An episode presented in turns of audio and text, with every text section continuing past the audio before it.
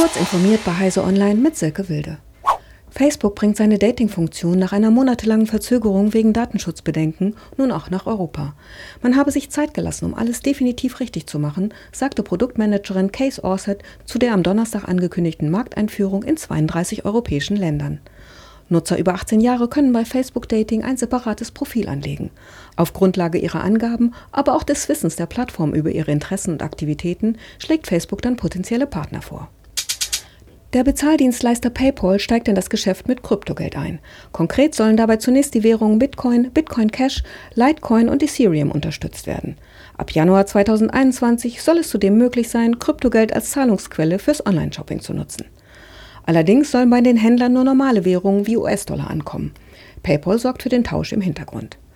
Ebenfalls 2021 solle der Dienst auch in weiteren Märkten verfügbar sein. Ob Deutschland darunter sein wird, blieb bislang offen.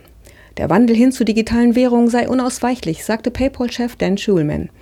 Sein Unternehmen will laut Mitteilung mit dem neuen Dienst das Verständnis der Nutzer sowie ihre Akzeptanz von Kryptowährungen erhöhen.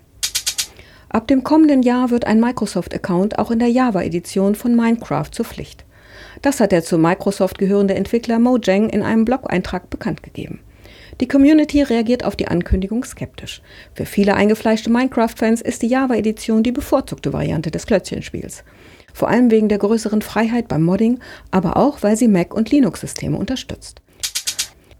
Krise als Weckruf. Die Pandemie habe den erheblichen Rückstand bei Digitalisierung und Verwaltungsmodernisierung auf allen staatlichen Ebenen offengelegt, erklärte der Nationale Normenkontrollrat am Mittwoch. Daher solle die Bundesregierung das Digitalisierungstempo in der Verwaltung anziehen. Der Vorsitzende des Normenkontrollrats, Johannes Ludewig, sagte, Viele Probleme bei der Bewältigung der Pandemie wären vermeidbar gewesen.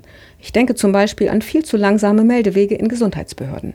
Faxgeräte und Papierverfahren waren und sind teilweise noch Bremsen bei der Krisenbewältigung.